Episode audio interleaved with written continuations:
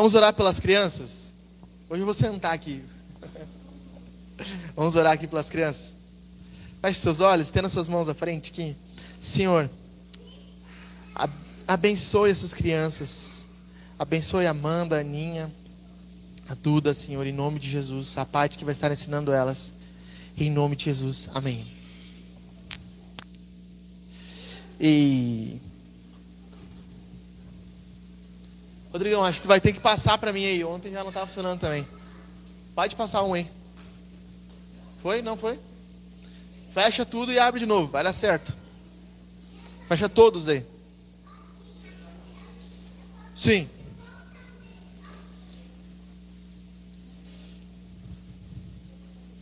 Abra sua Bíblia. Abra sua Bíblia em Mateus, então. Capítulo 5. É, no versículo 17, deixa ali. Tá bom? Mateus capítulo 5, versículo 17. É tranquilo, Rodrigão. Sem, sem problema. Não sei se eu vou tomar uma água aqui.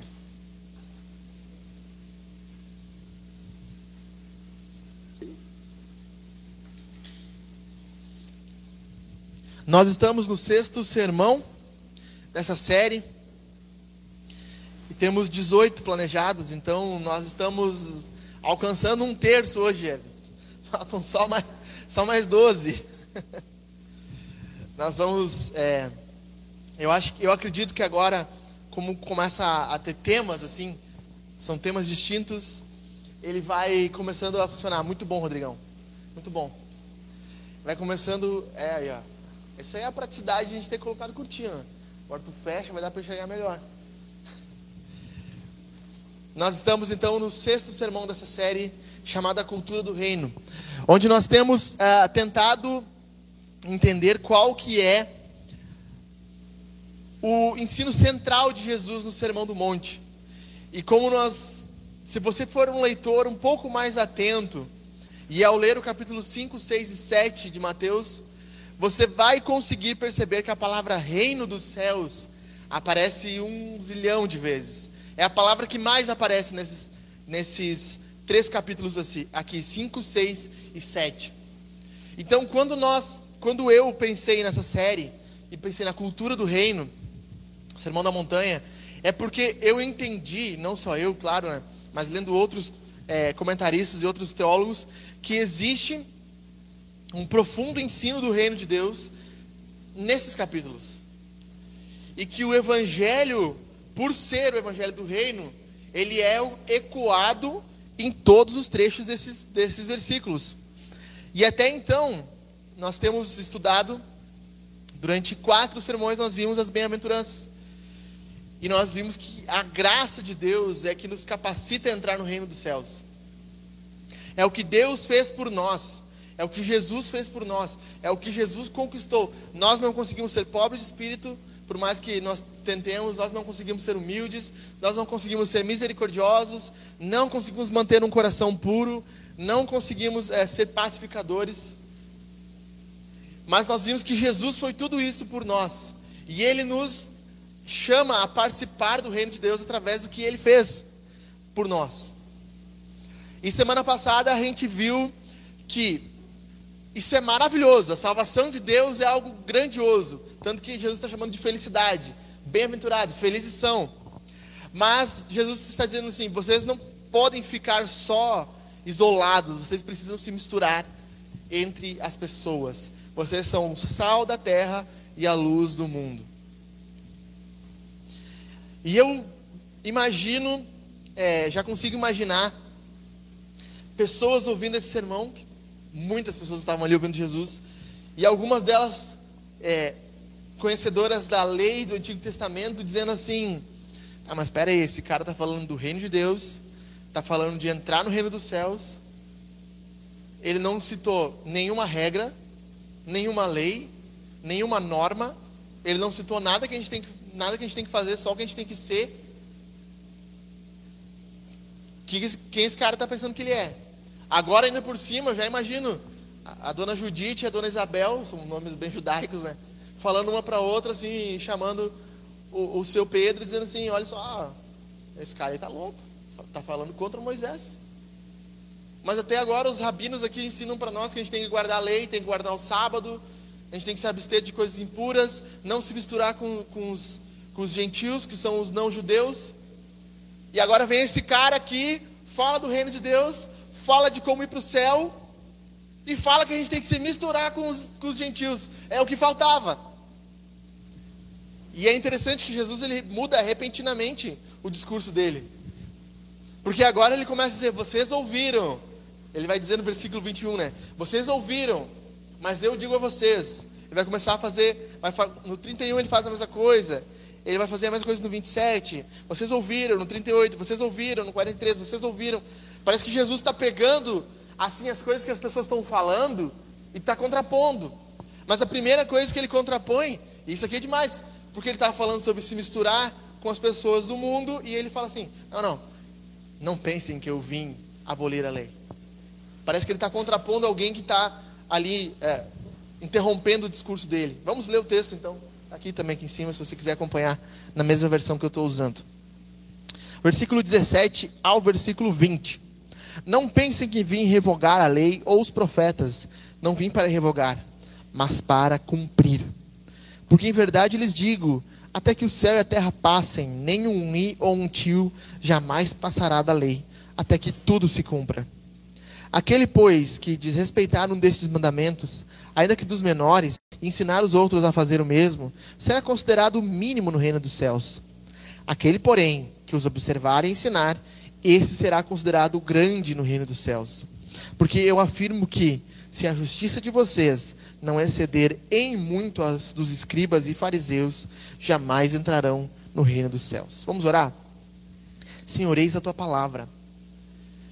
Senhor, nós até podemos ser poucos hoje aqui, Senhor.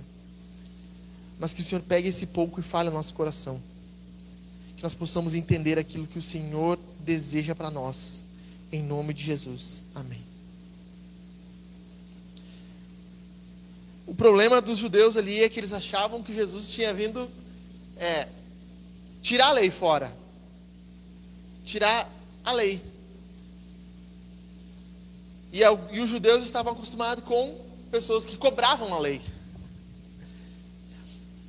Então, existe três formas de enxergarmos a relação do cristão com a lei. Três formas mais comuns. A primeira dessas formas é o legalismo. O que diz o legalismo? Sem lei não há salvação. Se você não guardar todos os mandamentos, se você não cumprir tudo que a palavra de Deus diz, você não pode ir ao céu. Eu lembro com 17 anos, tinha recém me convertido, Emer. Daí eu estava na, na sala de aula lendo a Bíblia. Eu tinha muito costume de fazer isso, ler a Bíblia na sala de aula. E aí uma colega minha falou assim, é, tu guarda o sábado? Você já sabe de que igreja é, né? Adventista do sétimo dia. Tu guarda o sábado? Eu falei assim, não, não guardo. Daí ela falou assim, o que, que adianta tu tirar nove e não tirar dez na prova? Porque são dez mandamentos, né? Tu tem que tirar dez, senão tu não vai passar. Daí na época eu lembro que eu ouvi aquilo, aquilo já fez um no meu ouvido assim, cara, isso não está certo, né? O que, que é o legalismo? Você impõe coisas. Se você não fizer isso, você não é salvo. Se você não é, deixe, cortar a barba, deixar o cabelo comprido, deixar as pernas peludas e o pelo sovaco, usar o saião, não tiver o coque, você não é crente. Se você não gritar quando está pregando e não sei o que, aleluia, você não é crente. Você não tem unção. Isso é o legalismo. Forma com que as pessoas enxergam de empacotar, encaixotar a salvação. Para que todos saiam como uma produção em fábrica. O Jeff que trabalha na fábrica sabe como é. O refrizinho tem que sair todos iguais, né? O que sai não conformidade, tu joga fora. Então o legalismo é isso. Todas as pessoas têm que ser iguais. Todas as pessoas têm que se vestir igual, têm que andar igual, ter o mesmo padrão. Fora disso, estão, estão sem salvação. Mas o contrário disso é o que? É liberdade extrema. A graça livre, hipergraça que eles chamam. Ou na teologia nós chamamos de antinomismo. Nomos é lei no grego e anti é contra, contra a lei. A pessoa diz: não, ó, é só você vir, você é o ponto fraco de Deus, você precisa vir e Deus te aceita, Ele te recebe, não precisa mudar nada. É assim a tua vida, tu pode vir e está tudo certo. Alguns, alguns vão até o extremo e dizem assim: você não precisa nem crer. No fim, Deus vai, vai dizer assim: é, vai cantar. Deus, quando voltar, ele vai dizer assim: Imagine all the people holding each other's hand. Oh, oh, oh. E é uma grande, um grande abraço fraternal entre budistas, kardecistas, espiritistas, cristãos e ateístas estão abraçados, porque Deus é amor e Deus ele, ele não quer que você cumpra as leis, ele só quer que você seja você mesmo. E existe uma terceira forma de enxergar a relação do cristão com a lei, que é o evangelho. A forma com que Jesus ensina aqui no Sermão do Monte. A lei nos ensina como nós podemos responder corretamente ao nosso Pai que está no céu. Ela não nos torna, não nos salva, mas ela nos mostra qual é a vontade do Pai para nós. E é isso que Jesus vai começar a ensinar aqui. Então ele primeiro ele interrompe o pensamento e diz assim: "Não pensem que vim revogar a lei". Jesus provavelmente, como eu falei para vocês, os comentários dizem, provavelmente ele ouviu um comentário da multidão e é óbvio que ouvindo o que nós ouvimos até agora, talvez pensando, é a graça, é a salvação pela graça, não importa o que nós fazemos, nós nunca deixaremos de ser salvos ou mais salvos, porque Jesus nos amou e se entregou por nós, e o sacrifício dele cobre os nossos pecados, o sangue dele nos lava. Óbvio que ouvindo isso, talvez a gente pense assim: ah, então a gente não precisa fazer mais nada, tá, é, tá tudo livre. A gente falou sobre isso semana passada. Deus não precisa das nossas boas obras, mas do nosso vizinho sim, óbvio. Mas os judeus eles ficaram escandalizados. E muitas vezes nós ficamos escandalizados com a salvação, porque a salvação pela graça, ela diz que nada do que nós fazemos pode conquistar a salvação. E nós vivemos num mundo que o mérito é muito importante. Se você vende mais, né, você é um, tem um, um grau maior na hierarquia dos vendedores. Se você faz mais, você recebe mais. Então nós estamos acostumados com essa mentalidade. Eu fiz o que, que eu preciso ganhar. E eu não faço coisa se eu não ganhar de volta. E os judeus estavam acostumados com isso. Os que mais fazem são os que estão mais próximos de Deus. E Jesus está dizendo: não pensem que eu vim revogar a lei por causa do ensino da graça. Porque a graça que eu ensino, ela não revoga a lei. E olha o que Jesus continua ensinando. Não pense que eu vim revogar a lei e os profetas. Eu não vim para revogar, mas para cumprir. Isso aqui é sensacional. Jesus, Jesus ele está dizendo: Eu sou o cumprimento da lei. Talvez, eu, eu lendo os comentários aqui, os, os comentários diziam que esse é um dos textos mais difíceis de se identificar uma interpretação correta.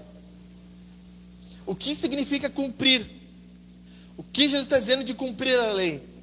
Porque alguns vão dizer que Jesus cumpriu a lei de tal forma que a gente não precisa mais fazer nada. Jesus já cumpriu a lei no corpo dele. Mas a palavra do grego é plerosei, que dá origem à palavra pleno, plenidade, plenitude. O que Jesus está dizendo?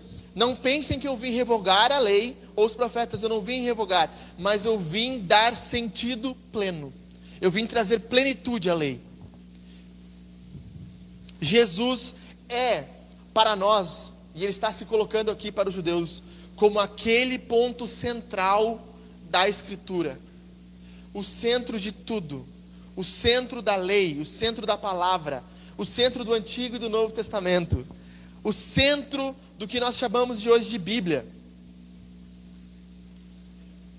A lei, o Antigo Testamento, ele pode ser dividido, escute isso, em quatro tipos de literaturas mais básicas lei, história, sabedoria e profecia. São quatro tipos de literaturas básicas. O, quais são os livros da lei? O Pentateuco, principalmente o Pentateuco, tirando o livro de Gênesis, talvez. Mas Êxodo, Levítico, Números e Deuteronômio. Os livros de história, Gênesis, Josué, 1 e 2 Reis, 1 e 2 Samuel, Crônicas, Neemias, Esther. São livros que relatam histórias, Ruth, livros de sabedoria, Salmos, Provérbios, Eclesiastes, Cantares de Salomão, livros de sabedoria e livros proféticos. Eu não brincando, aí nós vamos, aí nós vamos para o nível difícil, né? Mas pense em Isaías, Jeremias, Daniel, Ezequiel, Malaquias, Miqueias, Obadias, Oséias, todos os profetas menores e maiores. O que Jesus está dizendo que da lei ele é a plenitude. De toda a lei do Antigo Testamento, tudo que você vai ler no Antigo Testamento de leis, Jesus está dizendo: Eu sou o que dá sentido pleno. Sabe o cordeiro que vocês entregam no templo com a mãozinha em cima da cabeça dele? Hebreus vai, vai dizer depois que Jesus é o verdadeiro cordeiro. Que ele é o verdadeiro Moisés. Que ele é o verdadeiro sacerdote. Que ele é o verdadeiro cumpridor da lei. O livro de Hebreus é só sobre isso. Jesus é o que cumpre toda a lei cerimonial, social, política de Israel. Jesus está dizendo que dos livros históricos, onde Gênesis já retratava de um, de um futuro, uma semente de Abraão. A gente falou isso ontem, eu quero tratar depois mais à frente. Que Abraão teria, um descendente que abençoaria todas as nações da terra. Josué, um guerreiro valente que aguardava o seu Messias. Davi, o filho de Davi, o rei, aquele que viria para governar com um cetro de ferro. Jesus está dizendo: Eu sou o centro dessa história. Eu trago sentido à história da redenção judaica. Da sabedoria, Jesus está dizendo: Eu sou o sábio. Eu sou aquele que fundou o universo. Provérbios 7 e Provérbios 8. A sabedoria diz: Eu estava lá quando Deus fundou. Eu disse para Deus como deveria ser as coisas. Jesus é a sabedoria e ele nos torna sábios. Paulo vai dizer isso em 1 Coríntios. Que ele se fez para nós sabedoria, honra, glória e justiça. Mas também Jesus é o Messias prometido, a qual os profetas apontavam: virá alguém que purificará o povo, virá alguém que governará o mundo, virá alguém que morrerá pelos nossos pecados. Isaías 53, o servo sofredor. Virá alguém no futuro, e Jesus está dizendo: Eu sou o centro da lei e dos profetas. Eu sou aquilo que dá sentido a toda a Escritura. Como dizia Spurgeon, todos, todos os caminhos levavam a Londres, né? ele dizia. Na Inglaterra, todos os caminhos te levam a Londres. E na Bíblia, todos os textos devem te levar a Jesus. Devem te conduzir a Ele, porque Ele é o centro, o pleno de tudo. É tudo sobre Jesus. E nesse sentido, nós somos chamados também a não menosprezar o que está lá atrás. Não, não nos iludir com essa folha em branco que fica no meio da nossa Bíblia dizendo assim, Antigo Testamento e Novo Testamento. Porque toda aquela história que está lá atrás, essa folha em branco aí, Emer, essa mesmo. Não nos iludimos com essa folha, porque a história, se você voltar um pouco Mateus, você vai ver que tem uma folhinha. Mateus capítulo 1, volta aí 1 vai ver tem uma folhinha em branco bem no meio ali, que vai dividir Antigo Testamento e Novo Testamento. Jesus está dizendo: não existe uma divisão, porque eu sou o centro, eu sou aquilo que unifica a história do Antigo Testamento com a história do Novo Testamento. Eu sou o ponto unificador, eu sou aquele que traz sentido pleno. Então eu não vim para revogar, mas eu vim para mostrar para vocês como vocês devem olhar agora a lei e os profetas, olhar para mim como aquele que traz o sentido. Porque em verdade eu lhes digo, versículo 18: até que o céu e a terra passem, nenhum i ou um tio jamais passará da lei.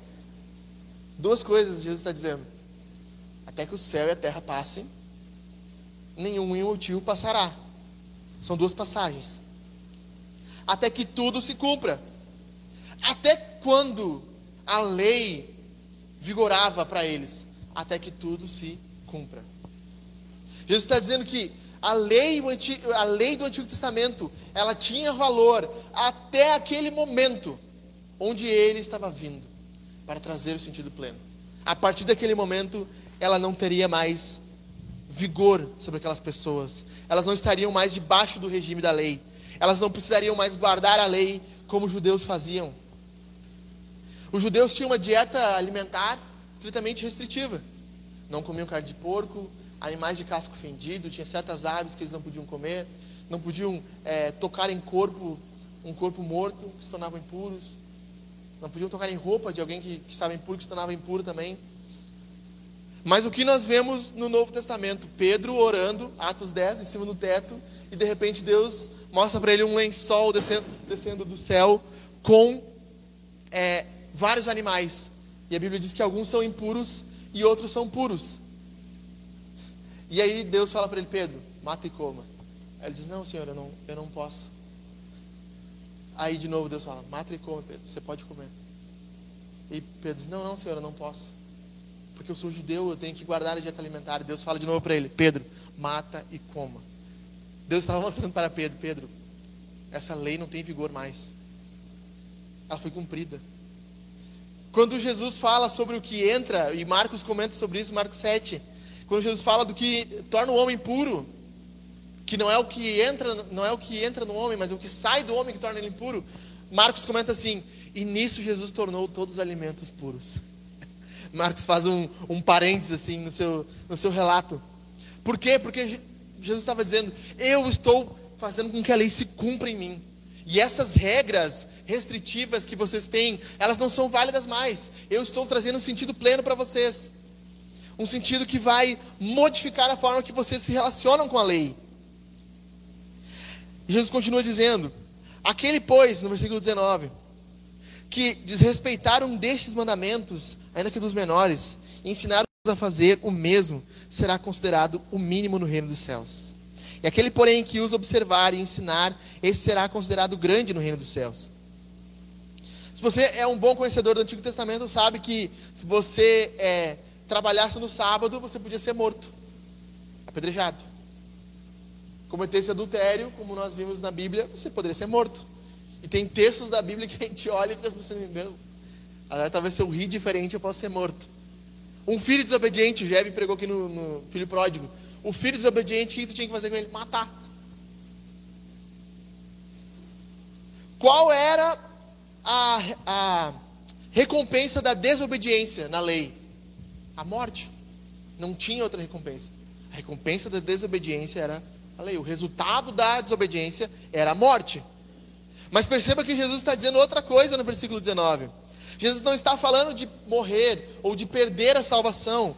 Jesus está falando de uma nova forma em que a lei é mostrada para os seus filhos no reino de Deus. Uma nova forma que o pai quer ensinar que os seus filhos vivam.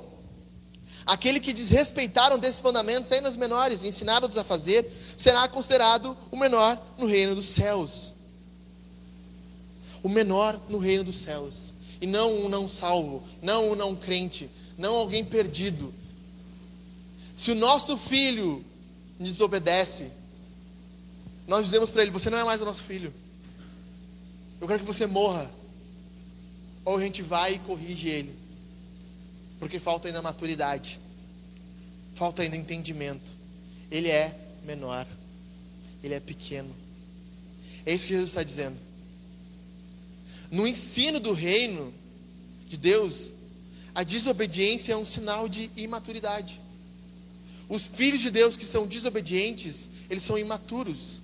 E eles precisam ser levados à maturidade. É isso que Jesus está dizendo. Se você desrespeitar um destes ensinamentos, quais ensinamentos? O que Jesus está começando a dizer nesse sermão. Os, os ensinamentos que Jesus está dizendo desde o primeiro sermão que nós ouvimos. Você será menor. Nós estávamos, ontem nós passamos na Suíça e tinha uma criancinha, coisa mais linda. Um gurizinho de uns dois anos, assim, com um coquezinho samurai, bem bonitinho, cabeludinho assim. E ele estava tentando sair da porta, a mãe dele no caixa, ele tentando sair da porta. E ele estava lá batendo a cabeça na porta, batendo a cabeça na porta. Daí a mãe dele foi pegar, a mãe dele foi pegar ele, foi abraçar ele, ele começou, ah! começou a bater nela e empurrar. E parecia o, o Chuck, boneco assassino. Parecia o Tchek, boneco assassino. É, que eu não samurai, tava com o coque samurai já. Mas isso, e eu com esse sermão já pronto, pensando, cara, isso aqui é o exemplo do que é o Filho de Deus quando ele não conhece a lei de Deus. Porque quando a gente não conhece a lei de Deus, nós somos como aquela criancinha batendo a cabeça no vidro, tentando sair. E Deus vem e nos abraça e diz assim: Meu filho, não é assim que se abre uma porta. E nós, não, porque eu quero, eu quero fazer assim, eu quero viver no pecado, eu quero continuar no erro. E Deus diz, não, eu tenho uma forma melhor, que você viva melhor. uma forma que o, que o Pai quer te ensinar. E que nós só conheceremos à medida que nós conhecemos aquilo que Deus revelou. É isso que Jesus está dizendo. A lei agora, ela nos guia para uma vida que agrada a Deus, uma vida de sabedoria diante de Deus, uma vida de conhecimento da vontade de Deus, e não uma vida de perda de salvação, não uma vida de condenação. Mas à medida que nós ignoramos o ensino da Bíblia do Antigo Testamento, ignoramos a Bíblia em geral, mas principalmente do que o Antigo Testamento nos ensinava também, nós nos tornamos crianças, imaturas, pequenos. Jesus já usou essa expressão. No Evangelho de Mateus, principalmente. Deixem a vir a mim os pequenos. Aquele que não observa os mandamentos se torna pequeno, infante. Mas aquele que os observa, Jesus está dizendo, e dá valor a eles, se torna grande no reino dos céus. Grandes homens e mulheres de Deus eram quem? Homens e mulheres que viviam conhecendo a Deus e fazendo conhecido, mas como diz o, o agora fugiu o nome, o conhecimento do santo, A.W. Tozer. Conhecimento do santo muda tudo. Como diz Provérbios, o princípio da sabedoria é conhecer e temer o Senhor. Então nos tornamos sábios, maduros, quando nós começamos a entender o que Deus revela para nós. Pegue os grandes homens do passado, eram homens que a Bíblia encharcava a vida deles. John Bunyan, como dizia Spurgeon, se você furar ele, não escorre sangue, escorre texto bíblico. Eu, eu lendo Peregrino já ficava abismado, né, Jeve? Vai dizer, começa a ler Peregrino, tu vê, bah, mas tem versículo toda hora. Aí eu tinha uma versão do Peregrino referenciada. Daí era um caos, não tinha como ler. Porque era cada duas, três palavras tinha uma referência. Daí às vezes eu olhava, mas que referência é essa aqui que ele está citando, cara? Os textos que eu nunca tinha, nunca tinha parado para pensar. John Bunyan era um homem que era mergulhado na escritura. Um homem que, que marcou o seu tempo. Homens e mulheres que querem mudar onde eles estão, que querem ser fatores de mudança para o seu tempo, precisam ser homens e mulheres da palavra.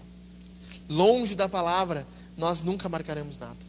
Nós nunca poderemos ser sal e luz se nós não estivermos encharcados da palavra que é luz.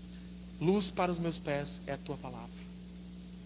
Nós nunca poderemos ser sal e luz se nós não estivermos mergulhados no conhecimento da Escritura. Caminhando para o fim, Jesus, no versículo 20, nos desafia de forma muito grande. E eu tenho certeza que os ouvintes, quando ouviram isso aqui, os judeus naquela época ficaram é, horrorizados com o que Jesus disse. Porque eu afirmo que, se a justiça de vocês não exceder em muito as dos escribas e fariseus, jamais entrarão nos céus. Perceba que desobedecer um dos mandamentos tornava você menor no reino dos céus, mas não exceder a justiça dos fariseus, você não entra no reino dos céus. Antes não havia uma barreira. Os filhos de Deus que são desobedientes precisam se tornar obedientes, mas eles não deixam de ser filhos de Deus. Mas aqueles que não têm uma justiça maior que a dos fariseus não estão nem no reino dos céus. E isso aqui é uma coisa chocante, porque havia um ditado naquela época, um ditado popular, que era assim: se dois homens entrarão no reino dos céus, um deles é o fariseu e o outro é o escriba. Os judeus eles consideravam os fariseus e os escribas as pessoas mais importantes daquela época. Os fariseus, eles eram mestre, os mestres de todo ensino, os mais religiosos de todos. Os fariseus, eles criavam leis para guardar as leis. Imagina isso, já tinha as leis do Antigo Testamento, mas eles criavam leis para guardar as leis. A lei dizia assim, que no sábado você deveria descansar. Então eles criaram uma lei, que acima de 99 passos era trabalho. Você deu 100 passos, você trabalhou, está pecando. Você está em pecado. Imagine isso. Então no sábado eles não faziam nada, a não ser ficar na sinagoga ou ficava em casa meditando na lei. Só você só poderia fazer coisas religiosas. Agora imagine aqui o seu José, o seu Josué, ouvindo isso aqui e pensando assim, mas é, se eu não exceder a dos fariseus, mas eu nem consigo fazer o que eles fazem porque no sábado eu tenho minhas ovelhas e eu tenho as minhas vacas, eu preciso tratar elas, eu caminho muito mais do que sem passos. Eu, eu, não, eu não consigo cumprir as leis. Oh, Jesus, mas como assim? É, se eu não exceder dos fariseus e dos escribas, mas então eu não tenho como ir para o reino dos céus. Porque eles são os melhores. Se os melhores não estão lá, imagina nós. Esse era o pensamento que os judeus estavam ouvindo isso. Mas é que Jesus está falando que a religião não se trata de ações externas, mas a religião se trata de um relacionamento pessoal com Deus que nos atribui a justiça de Jesus. Nós falamos, bem-aventurados são os que têm fome e sede de justiça, e nós vimos que a justiça é a justiça manifestada no Evangelho. Agora vamos ler de novo isso pensando que a justiça do Evangelho é mostrada para nós. Olha só, porque eu afirmo que se a justiça de vocês não exceder em muitas dos escribas e fariseus, jamais entrarão no reino dos céus. Os fariseus e os escribas falhavam, pecavam, mas aquele que cumpre a lei não falha. Ele não peca, ele não erra. Ele foi santo, ele foi perfeito. E a justiça perfeita dele é atribuída em nós. Então nós, pela fé, excedemos infinitamente muito a justiça que a religião poderia trazer, que os sacrifícios poderiam trazer, porque a nossa justiça não é uma justiça conquistada por méritos, mas é uma justiça dada pelo aquele que tem os méritos, Jesus Cristo. A justiça que nós recebemos no Evangelho excede muito qualquer justiça que os budistas, que os islâmicos, que Maomé, que Allan Kardec, qualquer guru e qualquer mantra espiritual possa ter. Porque se os melhores religiosos estão excluídos do reino dos céus, o que dirão de qualquer outros? Nós só entraremos no reino dos céus quando nós tivermos a justiça de Jesus atribuída a nós. E nós somos justificados mediante a fé em Jesus, o qual Deus o pôs gratuitamente como propiciação dos nossos pecados. Romanos 3, 24 e 25. A nossa justiça é encontrada somente em Jesus. E pela justiça de Jesus, nós ultrapassamos e muito a justiça do judeu, do judeu mais ortodoxo. Porque Deus quis que Jesus fosse a nossa justiça. E que na cruz os injustos tornassem-se justos. E que nós recebêssemos o benefício da salvação em Jesus. Agora, diante disso aqui, Jesus vai nos mostrar como nos tornarmos maduros na fé. E isso nós vamos ver nos próximos domingos.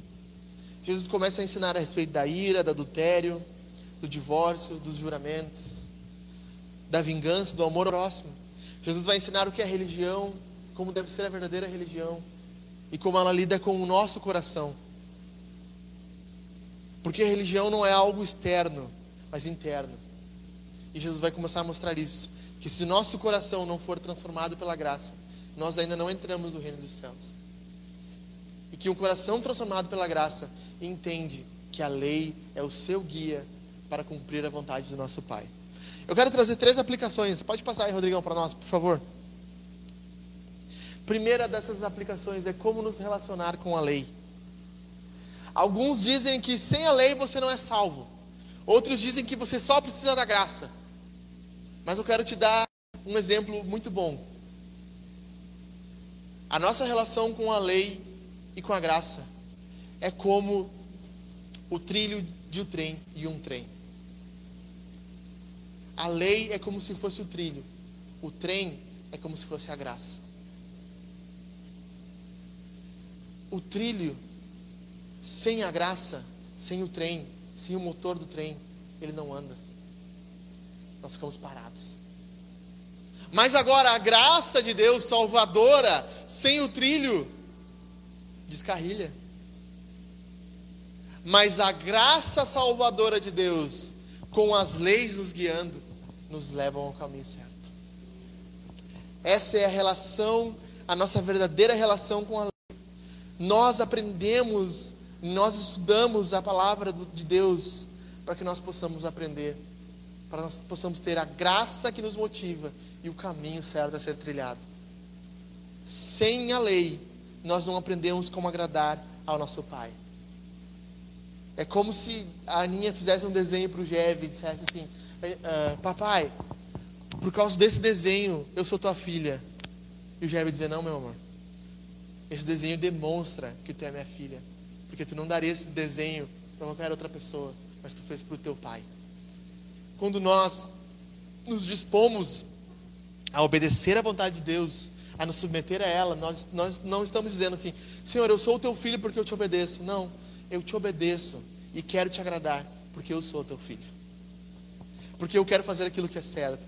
Eu quero que o coração do meu pai fique alegre comigo. Ou um pai fique alegre, alegre quando o filho está nas drogas, está roubando. Tem um vídeo de, na internet de um pai chorando ao lado do filho, o filho preso com a cabeça na parede, foi preso ali, e o, e o pai chorava dizendo: Meu filho, mas o pai não te ensinou que não era assim que tu tinha que ter feito. Eu disse para você trabalhar, eu disse para você largar seus amigos, eu disse para você parar de andar com essas pessoas, meu filho. E você está aí, agora aí você está preso, ele chorando e batendo na parede. E agora olha a desgraça que está aí, você vai para a prisão, meu filho, porque não largou de mão os seus amigos. Eu te disse quantas vezes o pai te disse: estuda, vai trabalhar, para de fazer essas coisas que você não fez. Da mesma forma, nosso Pai Celeste se entristece quando nós não damos ouvido ao que Ele diz, quando nós não prestamos atenção no que Ele diz. E infelizmente, nós podemos ser perdoados do pecado, mas não livres da consequência do pecado. Nós podemos obter perdão em Jesus, mas as consequências do pecado, elas existirão. As consequências de um homem que rouba e é preso, vai existir. Do homem que bate na sua mulher, vai existir. De uma mulher que trai o homem, vai existir. Há perdão, há perdão, mas a consequência existe. Segunda coisa que eu queria que nós entendêssemos hoje é que nós precisamos, passa para nós, Rodrigão. Nós precisamos parar de ser crianças. Como eu falei para vocês antes, aquela criança mimada, chorona, batendo a cabeça na porta e a mãe tentando abraçar ainda, tentando dizer para ela que não era assim, e ela se batendo na mãe, estava um samurai, diz o Emer aqui, né? E muitas vezes nós somos assim. Muitas vezes nós somos crianças imaturas. Uma criança que está aprendendo a andar, nós temos que segurar a mão delas. O melhor local, como nós vimos no Salmo 52 aqui, para que os justos floresçam e cresçam como oliveiras, é na casa de Deus, é na comunidade, é na vida um a um, no discipulado, onde nós olhamos um para os outros e dizemos assim, cara, você precisa mudar isso, precisa transformar isso, isso aqui está errado na tua vida. A, a Bíblia diz que você precisa fazer tal e tal coisa. Nós precisamos parar de ser crianças, deixar de ser infantis, ficar brabos, é, mordidos, magoados quando nós somos corrigidos. Nós podemos ficar tristes, às vezes as crianças choram, a Mandia chora quando é corrigida, mas nós sabemos que aquilo é o melhor para ela. E nós também devemos agir com maturidade e não ficar pensando assim: o que eu devo fazer para ser salvo? Mas pensar assim: o que eu posso fazer para agradecer a Deus por essa salvação? Como eu posso ser um marido melhor para honrar mais o nome do que está no céu? Como eu posso ser um melhor trabalhador, um melhor vendedor, um melhor dono de negócio? Como é que eu posso ser um melhor avô, melhor avó? Como é que eu posso ser um melhor vizinho, para que o nome de Jesus seja mais glorificado. Mas muitas vezes nós somos crianças birrentas. E, uma, e um adulto tomando uma, uma madeira é uma das coisas mais bizarras que a gente pode ver no mundo. De adulto, nós esperamos coisas melhores. O escritor de Hebreus diz isso. Eu esperava mais de vocês. Acho lindo isso em Hebreus capítulo 5. Eu esperava mais de vocês. Vocês já deveriam ser mestres. Mas de novo, eu tenho que falar para vocês como crianças, dando leite espiritual, ensinando as coisas mais básicas, porque vocês não cresceram. Triste isso, mas é a realidade. A última coisa que eu queria que a gente olhasse nessa manhã, para nós encerrarmos esse sermão, é que Jesus, pode botar isso aí. Jesus está quebrando as nossas máscaras.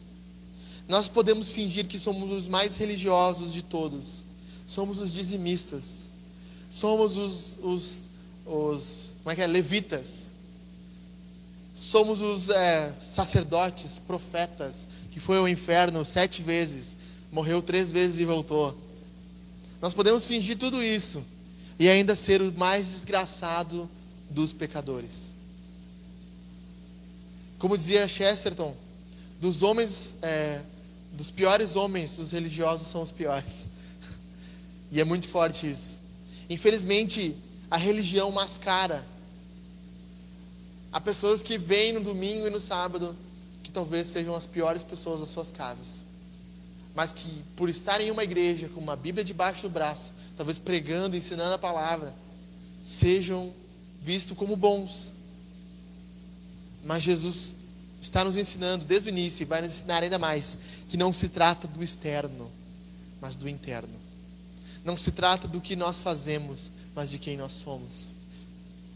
E quem nós somos deve mudar o que nós fazemos, e não o que nós fazemos mudar quem somos.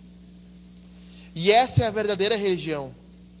Os legalistas, eles vão viver debaixo de uma opressão, eles chegam à noite na sua cama e ficam pensando: hoje eu não li a Bíblia, hoje eu não orei, hoje eu, eu não evangelizei, hoje eu não jejuei, eu não dizimei tanto esse mês.